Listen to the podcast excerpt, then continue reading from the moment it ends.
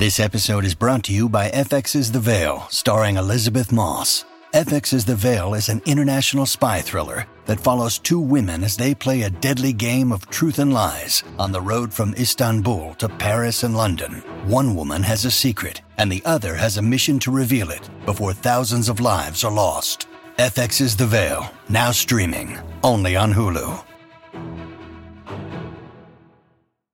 Mom deserves the best, and there's no better place to shop for Mother's Day than Whole Foods Market. They're your destination for unbeatable savings, from premium gifts to show-stopping flowers and irresistible desserts. Start by saving 33% with Prime on all body care and candles. Then get a 15-stem bunch of tulips for just $9.99 each with Prime. Round out Mom's menu with festive rosé, irresistible berry chantilly cake, and more special treats. Come celebrate Mother's Day at Whole Foods Market.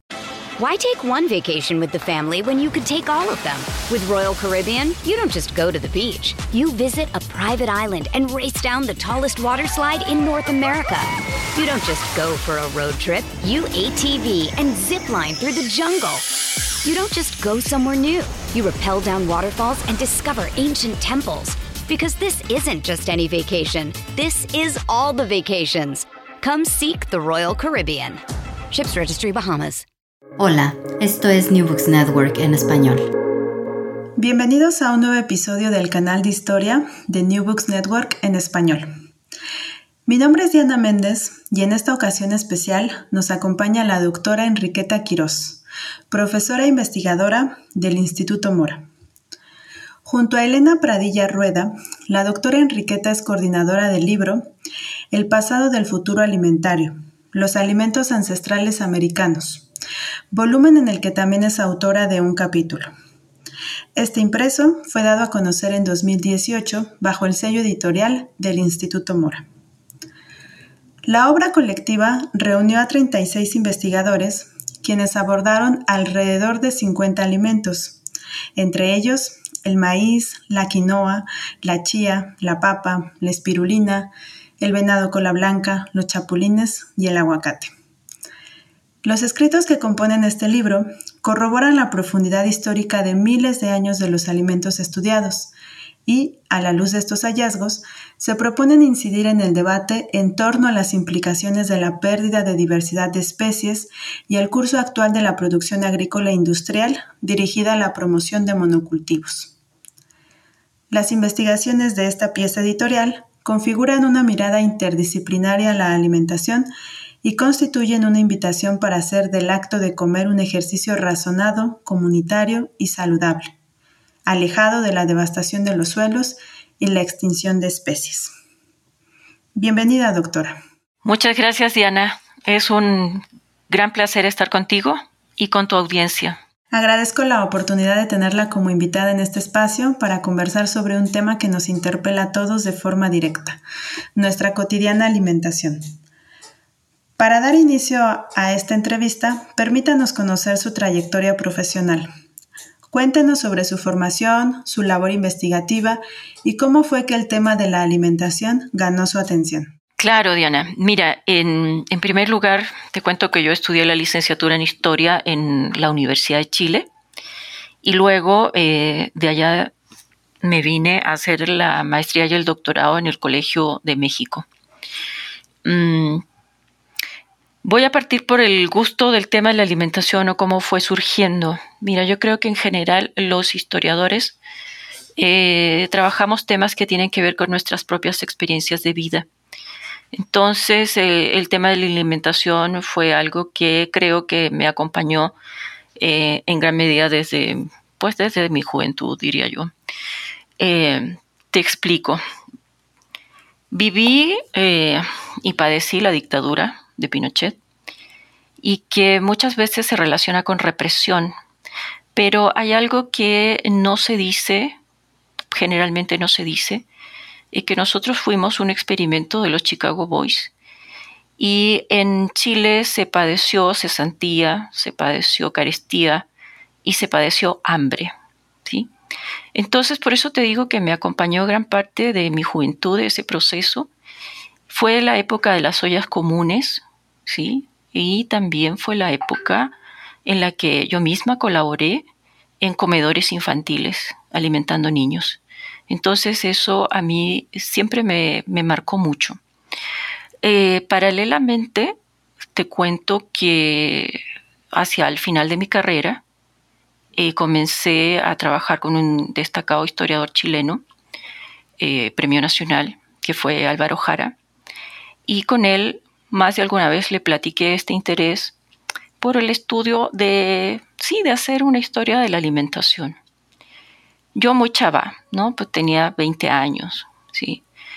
Entonces, él como muy buen eh, guía intelectual, fue el primero que me acercó a ciertos textos de, la revista Anales, ¿sí? a las primeras convocatorias que sacó el mismo Brodel en el año 61. Bueno, Jara había estudiado en la École de París, entonces él me acercó por primera vez a, ciertos textos sobre el tema de la alimentación. Yo estaba muy alejada de todas maneras en ese momento de hacer algo. Em, fue posterior, muy posteriormente cuando, porque yo trabajé cuatro años con Jara, fue mucho tiempo, para una persona joven, digamos. Em, ya en México, claro, me vine a hacer el doctorado y eh, con Asadourian, Carlos eh, Sempada Asadourian, me, él me orientó en el, tema este de la alimentación porque se puede abordar desde muchos ángulos, ¿no? Y él me fue orientando más que nada al tema del mercado, ¿no? Al mercado y a esta relación con los hinterlands de las ciudades. Entonces, bueno, de ahí surgió eh, una tesis, posteriormente un libro, sí, eh, que se llamó Entre el lujo y la subsistencia y que tiene relación sin duda con el mercado de, alimentos en la Ciudad de México en el periodo colonial, pero con un enfoque particular hacia lo que era el, el, mercado de la carne, el abastecimiento y los precios en la Ciudad de México de, la carne. ¿no? Entonces, eh, bueno, esa investigación creo que resultó novedosa, recibió el premio de la Academia de Ciencias, ¿sí? a la mejor tesis en humanidades y ciencias sociales. En fin, entonces eh, esa, esa, tesis y ese primer libro, pues sí, marcó, ha marcado gran parte de mi trayectoria académica.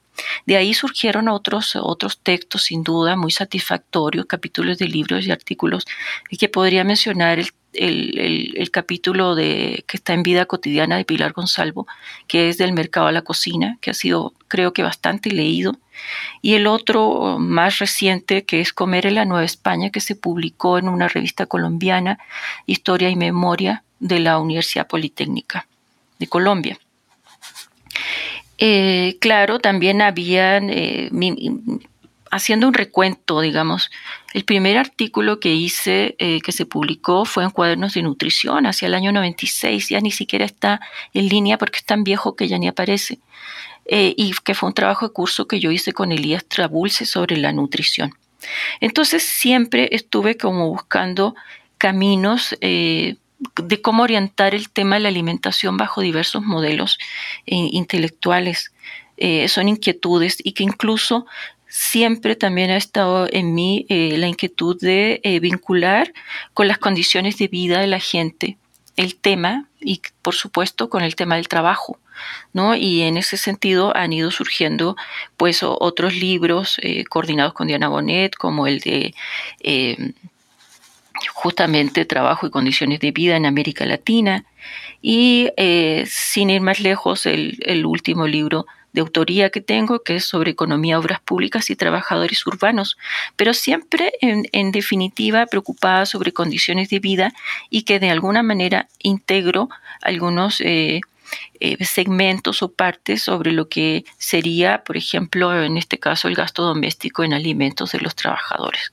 ¿no? Entonces, eh, pues el tema de la alimentación creo que lo he venido dando vuelta y y algunos, bueno, consideran que hago estudio de la cocina y otros del mercado y otros eh, del trabajo, ¿no? Entonces es una mezcla entre hacer historia social, historia cultural, historia económica, por supuesto. Pero todo surge, te digo, de una experiencia de vida, ¿sí? De la dictadura con Pinochet. Aprecio mucho que nos cuente estos aspectos tan sensibles sobre sus experiencias de vida durante la dictadura en Chile. De igual modo, resulta muy significativa la oportunidad de coincidir con profesores e investigadores de tanto prestigio. Comentemos ahora los orígenes de este volumen. Entiendo que los capítulos derivaron de un trabajo colectivo en el Seminario Interdisciplinario de Alimentación fundado en 2014 en el Instituto Mora, a partir del cual se abrió un intercambio hacia otros espacios académicos. Cuéntenos, ¿cómo fue el proceso de conformación de un grupo de especialistas dedicados a investigar el pasado y futuro de nuestra alimentación? ¿Qué disciplinas confluyeron en este diálogo? Claro. Mira, eh, fue un trabajo muy, muy enriquecedor, ¿sí? Eh, una experiencia eh, también desgastante, pero muy enriquecedor. Todo surge cuando conocí a Elena Pradilla, antropóloga y arqueóloga, en Tunja, Colombia. Yo andaba en otras cosas, dando clases, en fin, una tesis, pero me la presentaron y tuve un diálogo con ella muy, muy significativo. Sí, eh, no voy a olvidarlo. Ella, bueno, me platicó, hablamos un poco del tema de mi libro de la carne, en fin, y luego ella me platicó que estaba estudiando, sí, eh, pues la alimentación de los campesinos a, partir de ciertos tubérculos eh, de altura, que ella así los llamaba, cierto que son eh, los cubos, la ruba, la ibia y la papa. ¿sí?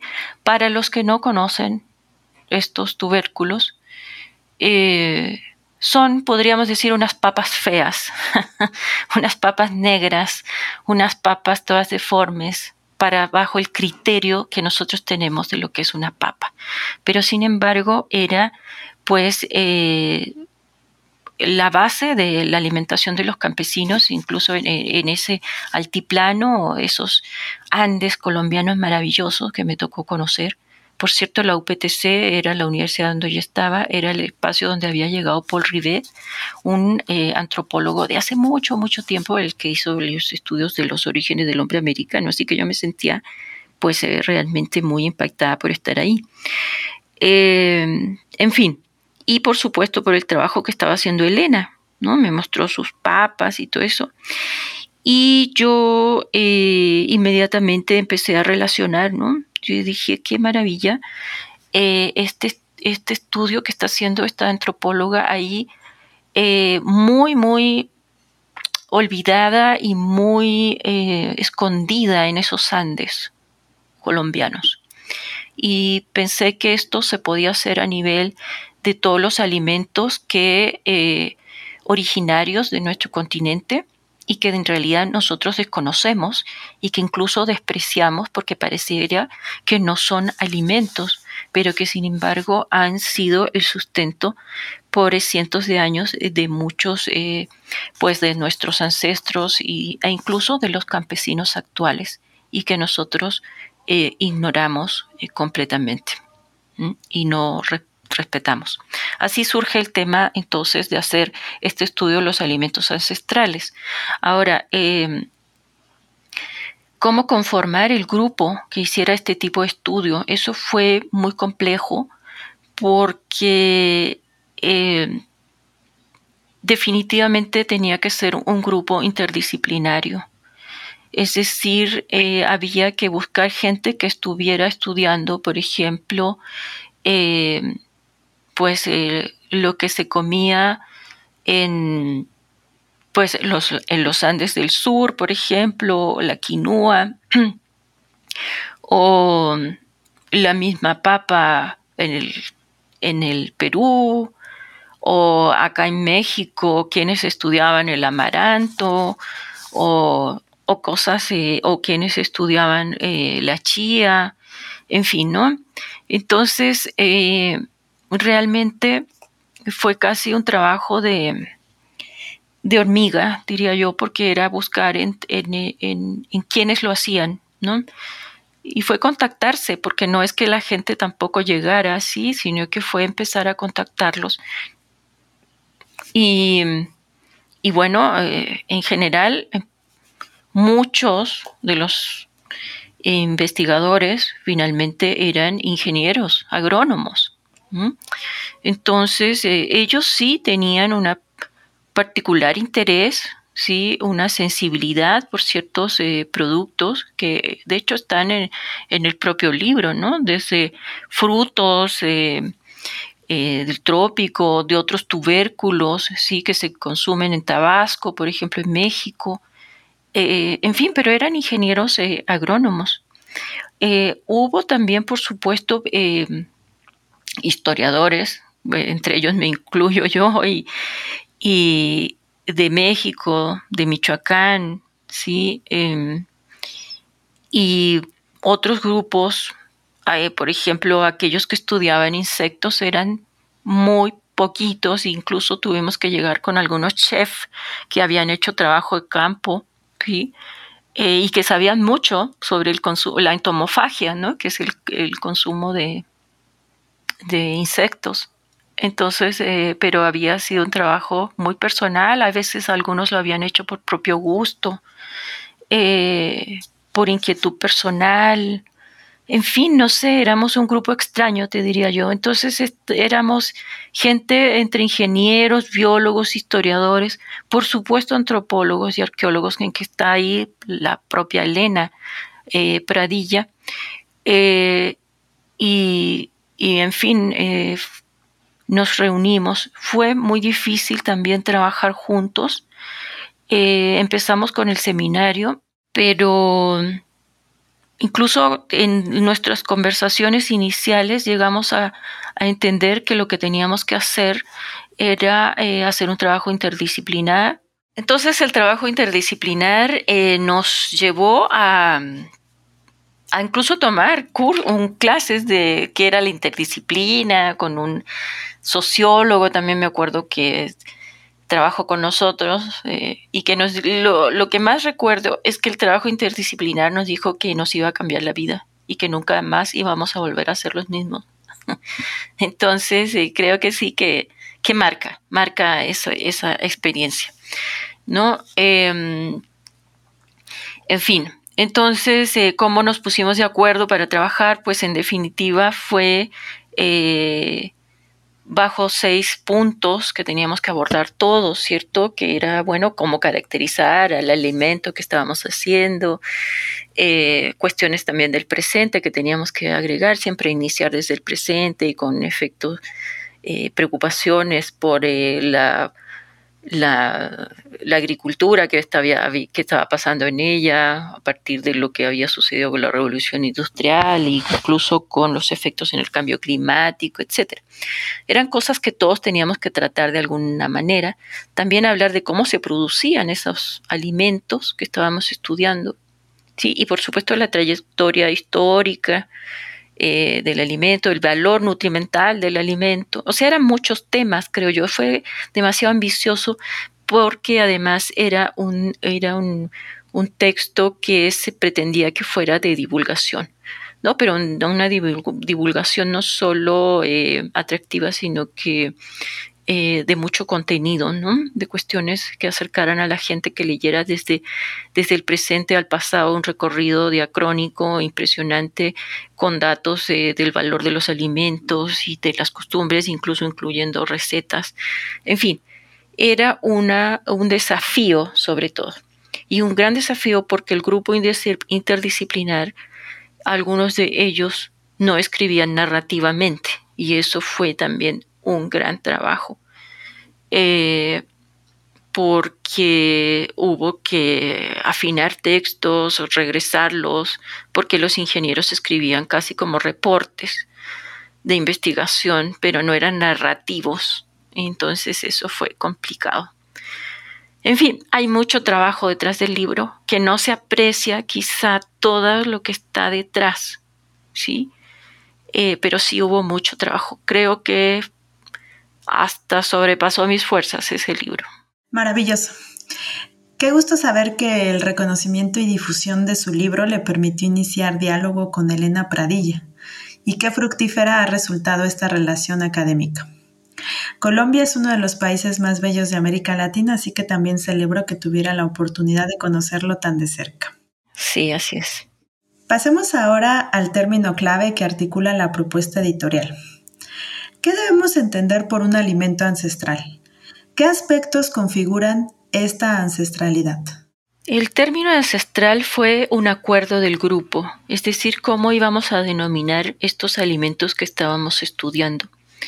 Y realmente eh, ese acuerdo nos llevó a, justo encontrar el término que a todos nos reuniera y eh, nos sintiéramos identificados eh, a partir de lo histórico, lo biológico, lo cultural, lo social, lo económico y también lo político. Todo eso engloba el término ancestral según nuestro propio, el propio diálogo que sostuvimos en el seminario cuando, cuando empezamos. ¿sí? Entonces, eh, ancestral, por supuesto, tiene que ver con, eh, con esa trayectoria de los alimentos eh, histórica, ¿sí? y de esa interacción que ha tenido con los seres humanos, ¿cierto? Desde, pues, eh, desde el proceso de domesticación agrícola de hace miles de años atrás. ¿no? Entonces es definitivamente el término ancestral nos engloba hacia lo histórico, pero también hacia lo biológico, por ejemplo, porque eh, lo ancestral tenía que ver con especies originarias y con especies nativas, con centros de origen. Entonces sí encajaba con lo que los biólogos también entendían. Lo cultural eh, también fue, pues, evidentemente fundamental. Sí, eh, era lo que englobaba, ¿cierto?, una visión, eh, una cosmovisión más bien eh, de, los alimentos a partir de nuestras culturas madres o culturas originarias, tanto de los Andes, de la propia Mesoamérica y el gran descubrimiento para mí, el mundo del Amazonas, ¿no? entonces había toda ahí una visión eh, una cosmovisión que por supuesto los antropólogos y los arqueólogos nos remarcaron y para ellos era también coincidente el término ancestral en ese sentido. Em, pues lo ancestral también tiene que ver con lo social y con lo económico, ¿sí? Eh, había economistas, por supuesto, eh, en el grupo, como el mismo Alfredo Pureco, ¿sí? Que conocemos en el Instituto Mora. Y él, para él también era muy importante en el sentido de que estaba presente en los intercambios, en, las, en la formación de las economías domésticas y locales, ¿sí? y de la producción, ¿sí? de la producción que se había llevado a cabo también con estos alimentos, ¿no? Eh, justamente con el caso del maíz. Em, y en fin, también lo ancestral implicaba todo un descubrimiento de un conflicto político que estaba detrás con estos alimentos, porque sí estaba presente, sobre todo en ese momento, eh, el tema de lo que era la diversidad cultural de los diferentes pueblos y que tenían mucha conexión, por supuesto, con eh, su, su forma de alimentarse, ¿sí? y pues denuncias sobre la propia inequidad social que iban surgiendo.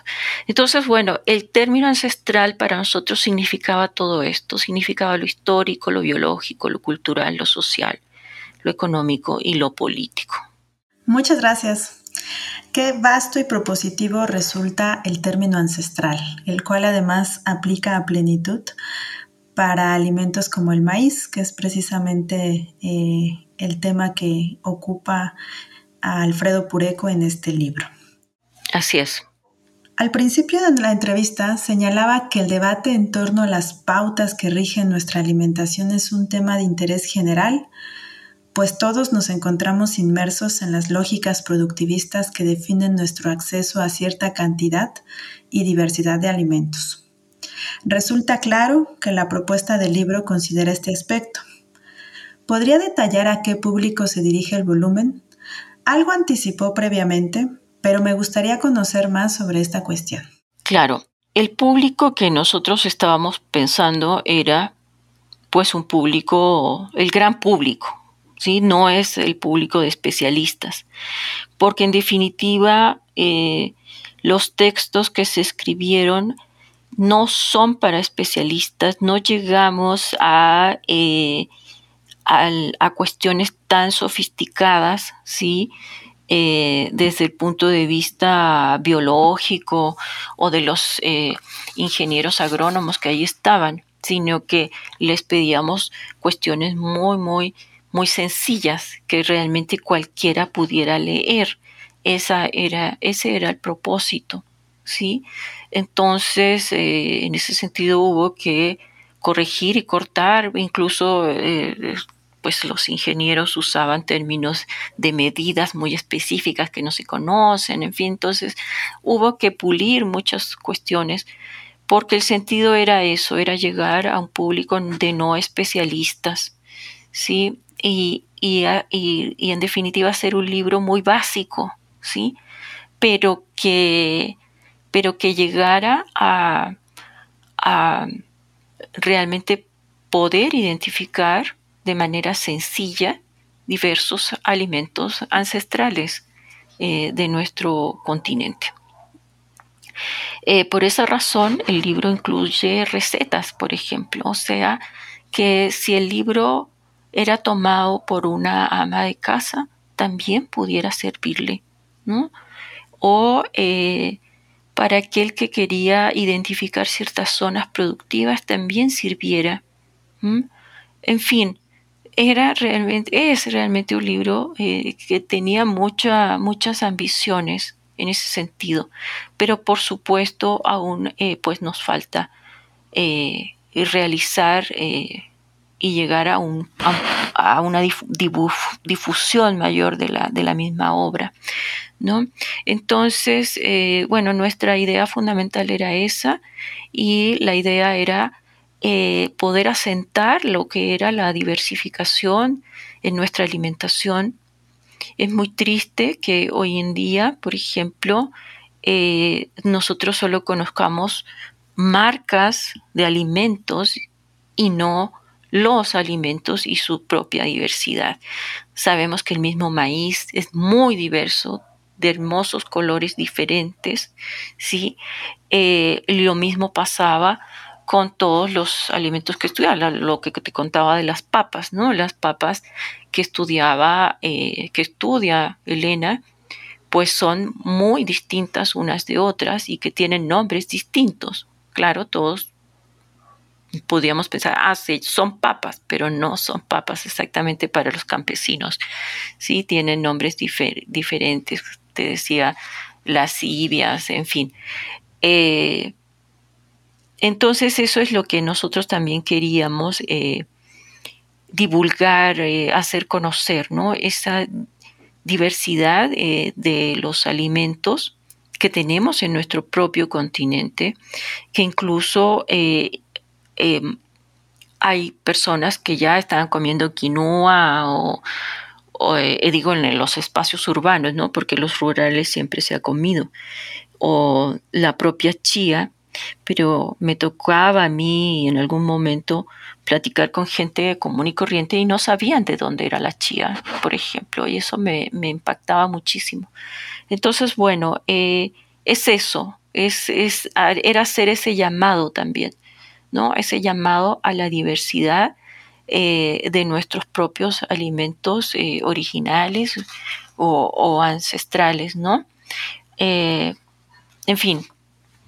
Y también el llamado a la práctica de una agricultura, ¿sí? Alejada de la industrial era dar a conocer que nuestros campesinos también eh, producían y producían estos alimentos que realmente los sustentaban eh, y que en, en definitiva eh, estábamos todos bajo el peligro ¿sí? de esa uniformación de la alimentación, de la certificación de semillas, ¿cierto? Que sería muy grave que sucediera. Eh, bueno, el tema es muy complejo, ¿sí? Pero era eso, era hacer un libro que simplemente significara un llamado, ¿no? Un llamado de atención y eh, divulgarlo, como te digo, a estudiantes, amas de casa o aquel que se dejara cautivar por este tema. Why take one vacation with the family when you could take all of them? With Royal Caribbean, you don't just go to the beach. You visit a private island and race down the tallest water slide in North America. You don't just go for a road trip. You ATV and zip line through the jungle. You don't just go somewhere new. You rappel down waterfalls and discover ancient temples. Because this isn't just any vacation. This is all the vacations. Come seek the Royal Caribbean. Ships Registry Bahamas. This episode is brought to you by Reese's Peanut Butter Cups. In breaking news, leading scientists worldwide are conducting experiments to determine if Reese's Peanut Butter Cups are the perfect combination of peanut butter and chocolate. However, it appears the study was inconclusive, as the scientists couldn't help but eat all the Reese's. Because when you want something sweet, you can't do better than Reese's. Find Reese's now at a store near you. Considero muy atinada la estrategia de difusión. Nos ha comentado con mucho detalle el proceso de concepción y desarrollo de esta obra, lo que además de adentrarnos en los avatares de emprender un proyecto de este tipo, está abriendo nuestro apetito por degustar estos alimentos y conocer el contenido de este libro. Pasemos entonces a algunos elementos constitutivos. El volumen se compone por seis secciones que se titulan granos y semillas, tubérculos y raíces, especies de caza, pesca y recolección, insectos, frutos y saborizantes, colorantes y endulzantes. ¿Podría comentarnos de qué manera esta diversidad de alimentos se corresponde con las escalas de análisis en las que discurrieron las investigaciones aquí reunidas? ¿Qué nos dicen los espacios de origen de estos alimentos sobre los hábitos de sus primeros consumidores y difusores afincados en regiones como Mesoamérica y el área andina? Sí, eh, en primer lugar, los espacios de origen eh, sí son importantes desde el punto de vista biológico o botánico, pero sin embargo, si lo unimos con el tema eh, histórico, sí, estos alimentos también nos significan movilidad. O sea, el espacio es, eh, no es fijo, sino que es móvil. ¿sí? Y con esto te quiero decir que en definitiva muchas especies que se mencionan en el libro, algunas son parientes o primas de otras, ¿sí? Porque se han ido diversificando y se han ido eh, movilizando o trasplantando por los propios eh, primeros habitantes de América en diferentes zonas y se han ido tomando, eh, se han ido transformando, diría yo. Bueno, espero no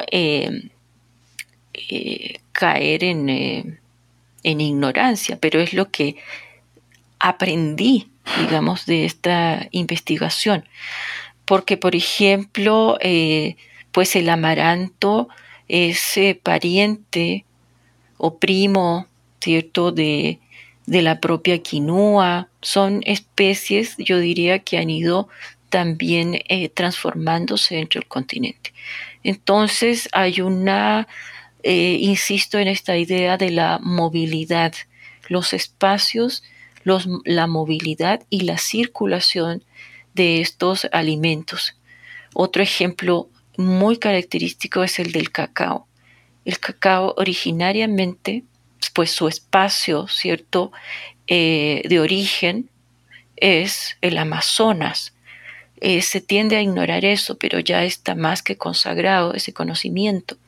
Pero cómo llega a México, por ejemplo, eso es maravilloso porque en definitiva tuvo que ver Claro, bueno, pueden decir que las semillas volaron y llegaron acá, pero yo creo que ahí también está, por supuesto, la mano y el pie de los, eh, de los propios eh, personas humanos que fueron trasladando esta, estos, eh, estas semillas, estos árboles tan fantásticos del cacao. ¿sí? el cacao está plagado por toda América Latina ¿sí? Eh, sobre todo, bueno, por supuesto en sus zonas cálidas, pero es, está en Brasil, está en Perú, bueno, en toda el área andina amazónica, ¿sí? Eh, y por supuesto en el norte de América del Sur y por supuesto América Central y México. Entonces eso es lo maravilloso de estos alimentos porque en definitiva fueron obra de la naturaleza, pero también del pie y de la mano de, los, eh, de las culturas que estaban eh, detrás, ¿no? Em, entonces, eh, eso podría decir, para mí los espacios de origen son importantes, pero más importantes que eso es la relación que se dio con los seres humanos y que se fue generando una movilidad y una circulación de estos alimentos en, eh, todo el, continente. Qué interesante esto que nos comenta. Nos permite asimilar el dinamismo de la construcción de dietas. Pasemos ahora a su contribución individual, titulada El retorno de la chía, una manipulación o una verdad ancestral. ¿Podría explicarnos qué es la chía y por qué la eligió entre una vasta lista de alimentos? Sí, la chía es una planta, una planta herbácea, así lo, distinguen los, los botánicos, es un tipo de salvia, ¿sí? Pero lo que se consume realmente es la semilla que da la planta. Y esta, planta, esta semillita, digamos, eh, fue consumida por eh, los pueblos mesoamericanos con mucha eh, volúmenes incluso de, de, consumo de esta semilla en, la propia eh, ciudad de, de, México, Tenochtitlan, por ejemplo. ¿Y cómo es que se consume la semilla o se consumía desde tiempos ancestrales? Pues eh, era eh, básicamente hidratándola, ¿sí? Y generando una especie de mucílago, ¿sí? Que resultaba realmente muy nutritiva esta semilla.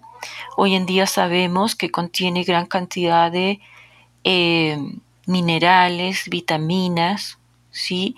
Y, por supuesto, estos aceites esenciales omega 3 que hoy en día están muy, muy en boga, digamos, y que todo el mundo, más allá de los 40, eh, 50 años preocupados por bajar el colesterol, empiezan a consumir la chía, ¿sí? Pero em,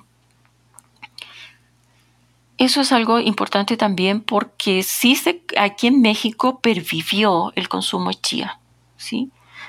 Pero sí también tuvo eh, existencia la planta en diversas zonas de América.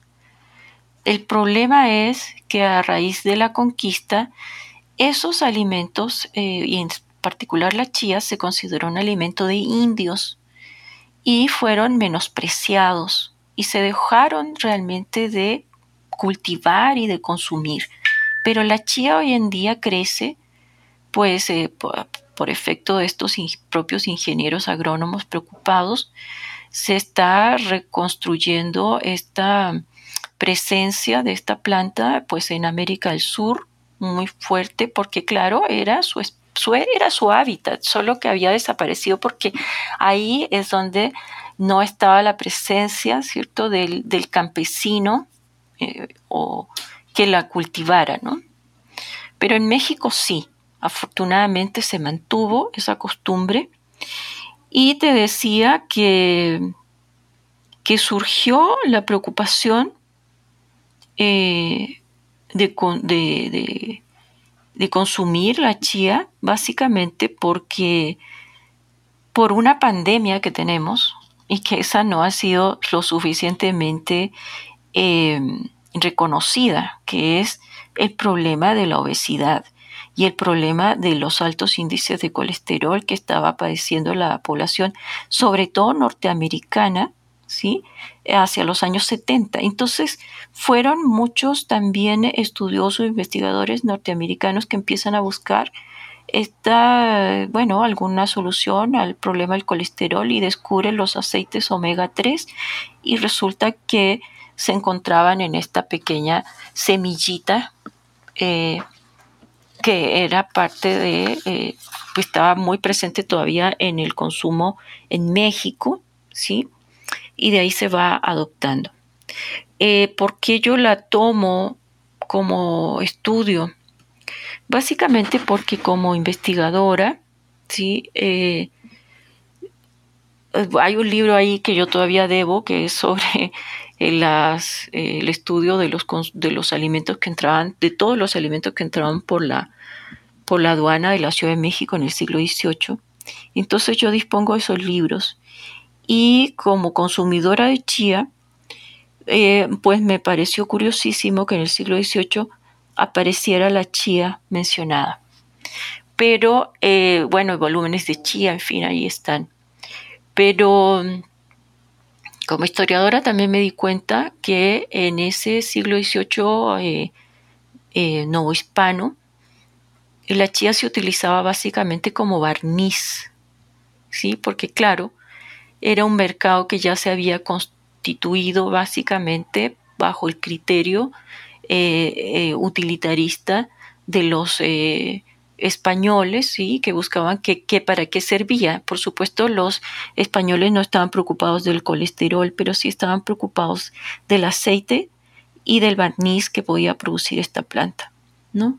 Entonces, para mí fue conectar el presente, ¿sí? el agua de chía, que hoy en día se consume en México, eh, pues en, en, eh, espacios populares, en fin, la bebida refrescante de limón con chía, en fin, era algo que estaba presente y que por supuesto yo conocí acá y que había esa, esa separación del presente con ese pasado que me tocaba como historiadora revisar el libro siglo XVIII y encontrar la chía utilizada como barniz.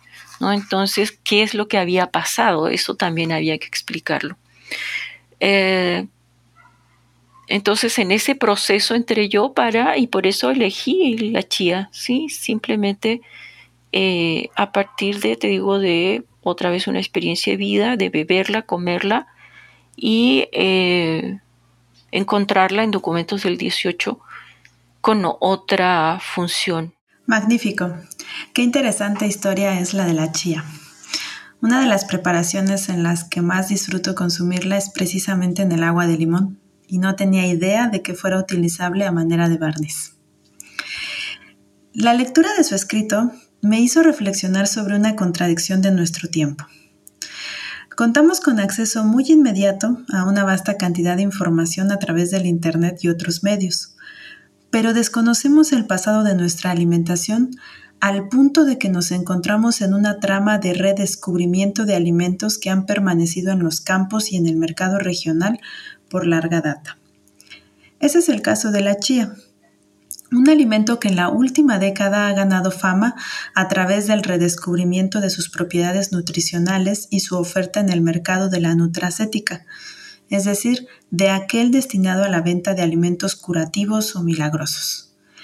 Por un lado, persisten extensos conglomerados de alimentos que no nutren, como la comida chatarra, y por el otro, existen segmentos de consumo que apelan a los alimentos ancestrales como la panacea de la nutrición. Existen además consumos diferenciados, pues en América Latina el acceso a alimentos ancestrales se limita en favor de su exportación hacia países como Estados Unidos. ¿Qué procesos posibilitaron que arribáramos a este escenario? Bueno, la... lamentablemente considero que la alimentación se ha transformado también en un negocio. Entonces, eh, eso nos ha llevado a lucrar con eh, una diversidad de eh, alimentos, ¿sí? Y incluso a generar todo un marketing en torno a ellos.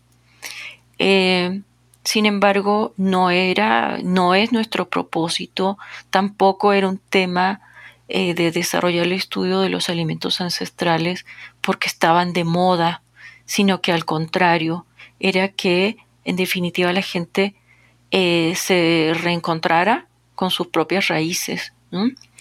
Entonces, eh, te diré que efectivamente pues se ha llegado una manipulación también de estos alimentos eh, y que curiosamente los, los redescubrieron, o más bien los descubrieron, eh, ahora, bueno, desde fines del siglo XX, eh, los países del primer mundo. ¿sí? Me, me tocó incluso ver una película hace un tiempo sobre una bailarina de ballet, que claro, se trataba de otra cosa, ¿no? Pero la bailarina de ballet consumía chía, ¿no? O sea, yo me fijé en eso, porque en definitiva era una sueca, ¿no?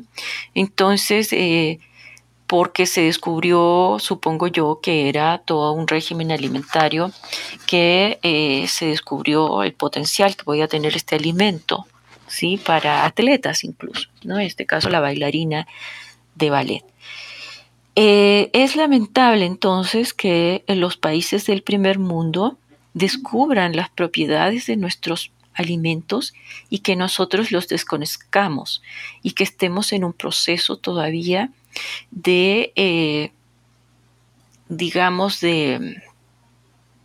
Sí, estamos todavía en un proceso de colonización, es decir, en un proceso en que todavía nos tenemos ese esquema mental que nos trajeron eh, los españoles y los eh, europeos de que nuestros alimentos originarios eran comida para, para animales o para indios.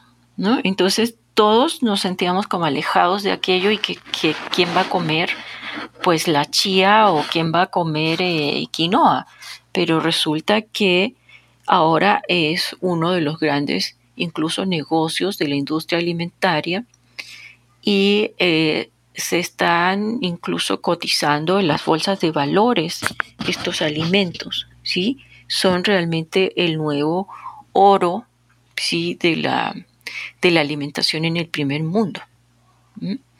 Entonces, finalmente los que están lucrando con esto son eh, personas ¿sí? que no son específicamente de nuestro continente. ¿sí? Hay una serie incluso de industrias, bueno, de fabricación y de procesación de estos, de, estos alimentos que son eh, extranjeros, ¿sí? Y por eso mismo hay gente que piensa, que pensaba, o espero que pensaba, ¿no? Que estos alimentos son, pues, quién sabe de dónde, porque ni siquiera se preguntan de dónde son, pero que no son de de México o que no son de Argentina o que no son de Chile, por ejemplo, ¿sí? Porque los ven envasados por industrias, por ejemplo, norteamericanas, ¿no? Entonces, sí se está, estamos en un proceso de lucrar eh, con los alimentos e incluso te decía hace un rato de ponerles marca, ¿no? Entonces, eh, es ese el llamado el libro también de una toma de conciencia sobre lo que está sucediendo con nuestros alimentos originarios y de ahí viene también un llamado a lo que es la soberanía alimentaria, ¿sí?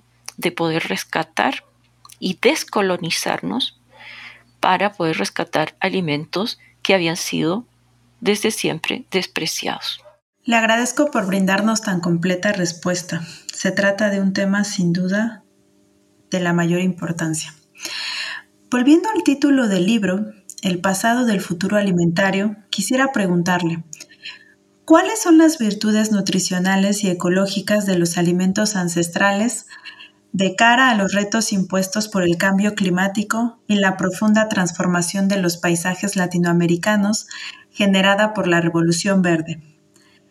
¿Qué claves de conocimiento y oportunidades productivas podemos encontrar en estos alimentos? Estos alimentos tienen realmente muchas propiedades nutrimentales, pero además son muy generosos con el paisaje, ¿sí? Eh, incluso a partir de ellos, nosotros podríamos reconstruir el paisaje que en definitiva eh, perdimos, ¿sí? Porque se transformó a partir de la introducción de, que no es nada malo tampoco, pero se introdujeron otras especies, sin ir más lejos el trigo, ¿cierto? O el propio café, la caña de azúcar, que no son originarios de nuestro continente. Y estos, eh, esas eh, plantaciones fueron las que privilegiaron los españoles a la llegada a nuestro continente. Bueno, y después también, por supuesto, los eh, países ya independientes, ¿sí? todas las, productos de plantación, el café, etc. Eh, pero sin embargo, lo que estaba sucediendo, y esto es un proceso larguísimo, estaba sucediendo una transformación de nuestro propio paisaje. Entonces los alimentos ancestrales eh, considero que tienen esa virtud, que nos podrían llevar a reconstruir un paisaje que perdimos y que en estos momentos sabemos que es, es muy significativo porque eh, pues nuestra eh, biomasa o nuestro propio aire, etcétera, depende, cierto, de cuidar nuestros espacios nuestro, nuestra tierra, nuestro planeta. Entonces, eh, los latinoamericanos deberíamos volver a, rescatar estas plantas que, por cierto, son muy resistentes, y muchos de ellos son muy resistentes a las sequías. La misma chía, por ejemplo, no requiere mayor eh, eh, riego, ¿sí? entonces, ante un panorama que sabemos problema que existe sobre el agua y la sequía y el incremento de la temperatura en el planeta, la misma chía podría ser una generosa planta herbácea que ayudaría a reconstruir nuestros eh, ecosistemas.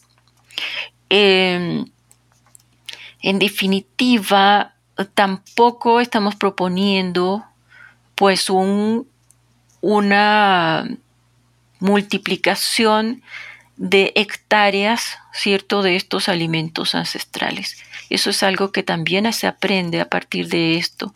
Es el fomento de los policultivos, ¿sí? Volver a ese sistema de producción agraria que practicaban nuestros pueblos originarios, ¿sí? Sin ir más lejos, el caso de la milpa, la milpa para muchos es la producción de maíz, eso es absolutamente erróneo. La milpa incluye la producción de una serie de alimentos, ¿sí? Eh, pues la calabaza, el frijol, eh, juntos ¿sí? en la tierra y ahí también en las primeras milpas estaba la chía es maravilloso. Es decir, es un conjunto, el jitomate, todos juntos en sistemas no de grandes extensiones, sino que de eh, pequeños eh, segmentos cultivados de manera intensiva, ¿sí? Y eh, proponiendo una, una, te digo, una nueva reforestación del paisaje, y no esas hectáreas y hectáreas de caña de azúcar o de café de los cuales eh, quizá estábamos acostumbrados, ¿no? Entonces, eh, las plantas estas tienen sus propias eh, virtudes, lo mismo pasa con la papa.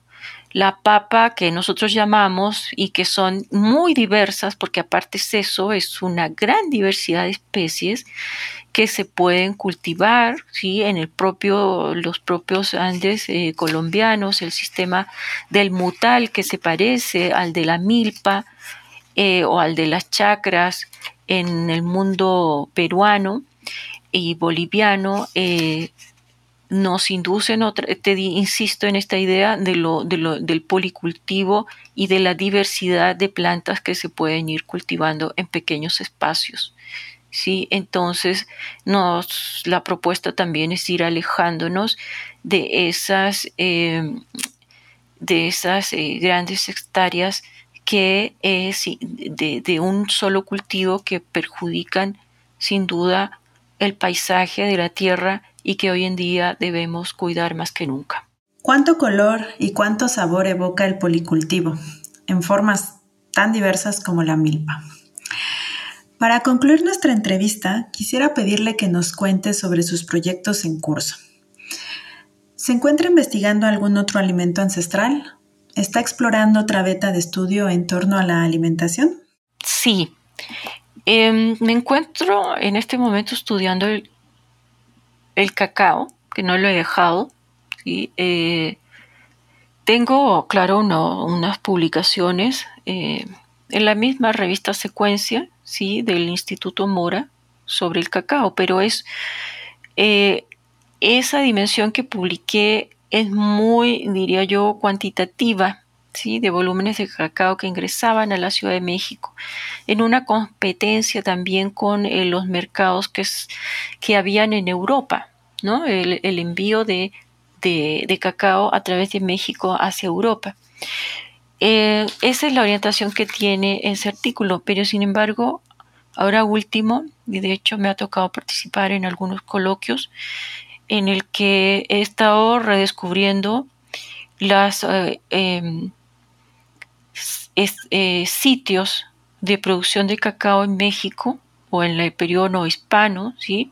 cuando éramos virreinato, pero desde desde tiempos muy iniciales del virreinato, diría yo, desde el siglo XVI, en el que he descubierto, cierto, que eh, el, virreinato se surtía de cacao de la costa pacífica mexicana.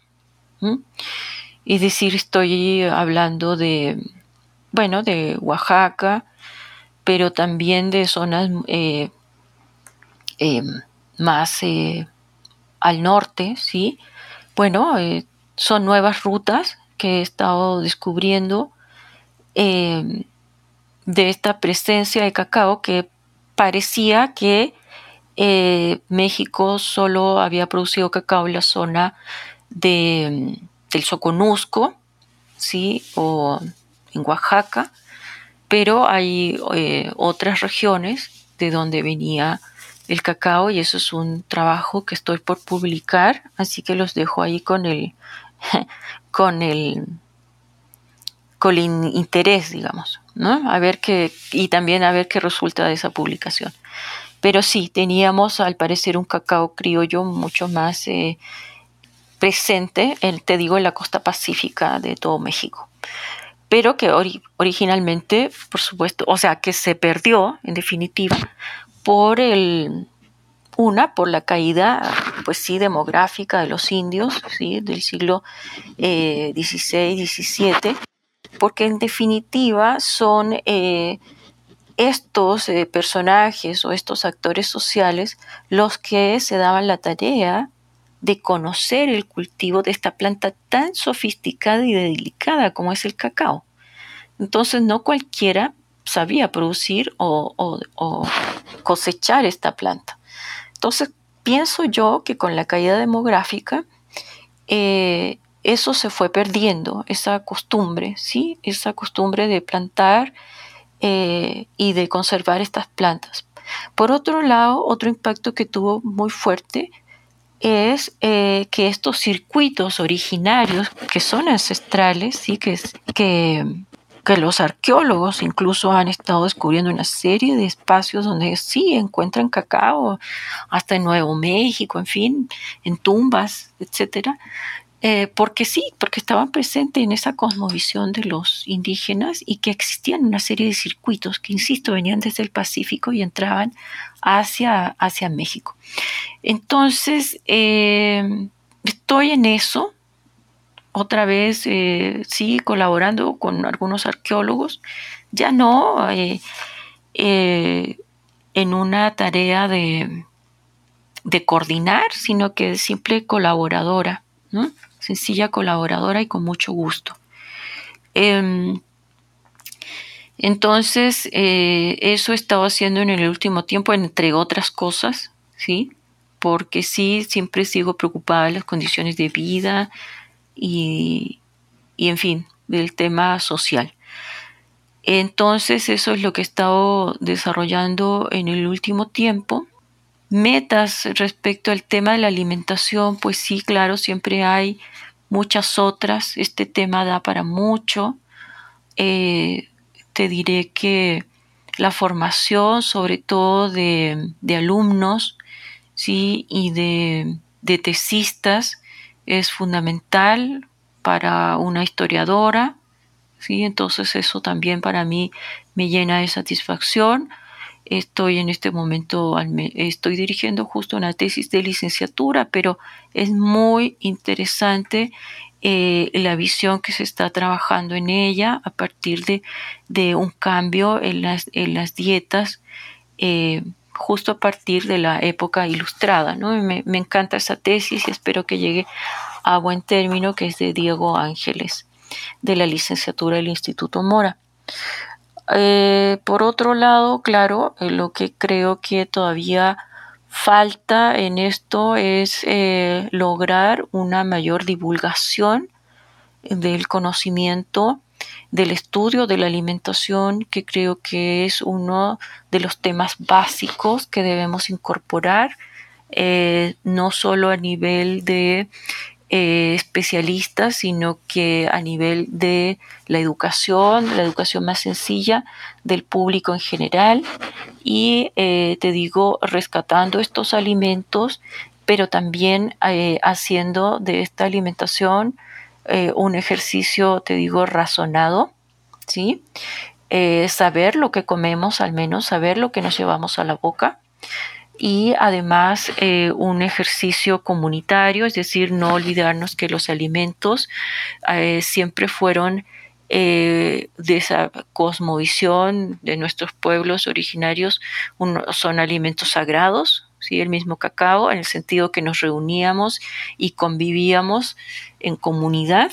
¿sí? Los alimentos no se consumen de manera individual y solitaria. Ojalá volvamos a esas experiencias comunitarias y bueno, poder eh, lograr estas expectativas. Eso es lo que, eh, lo que como investigadora, como persona, como mamá, en fin, lograr generar esas conciencias y además eh, lograr también que nuestra alimentación cada vez pueda diversificarse y pueda alejarse de aquellos panoramas de pues de, hambre o de diferenciaciones sociales tan drásticas que sí se pueden generar a partir del propio consumo alimentario y que se generan en la actualidad, ¿no? Gracias, doctora Enriqueta. He disfrutado muchísimo de esta charla y me quedo con ganas de saber más sobre el cacao. Tengo la certeza de que sus proyectos seguirán legando valiosos elementos para enriquecer el debate en torno al futuro de nuestra alimentación, la construcción de dietas más resilientes a nivel socioambiental y ricas en nutrimentos para nuestros cuerpos y mentes. A quienes nos escuchan, les agradezco su atención y hasta la próxima. Muchas gracias, Diana. Y los invito a todos a poder acceder al libro, se encuentra en las librerías del Instituto Mora, en la librería del Instituto Mora, y me encantaría que el propio Instituto Mora pudiera ponerlo también en algunos espacios de, eh, de las librerías del Fondo de Cultura. ¿Sí? Eh, está también la venta en línea en la página del instituto. Así que esta es una invitación eh, con mucho gusto y esperanza. Gracias por escuchar New Books Network en español.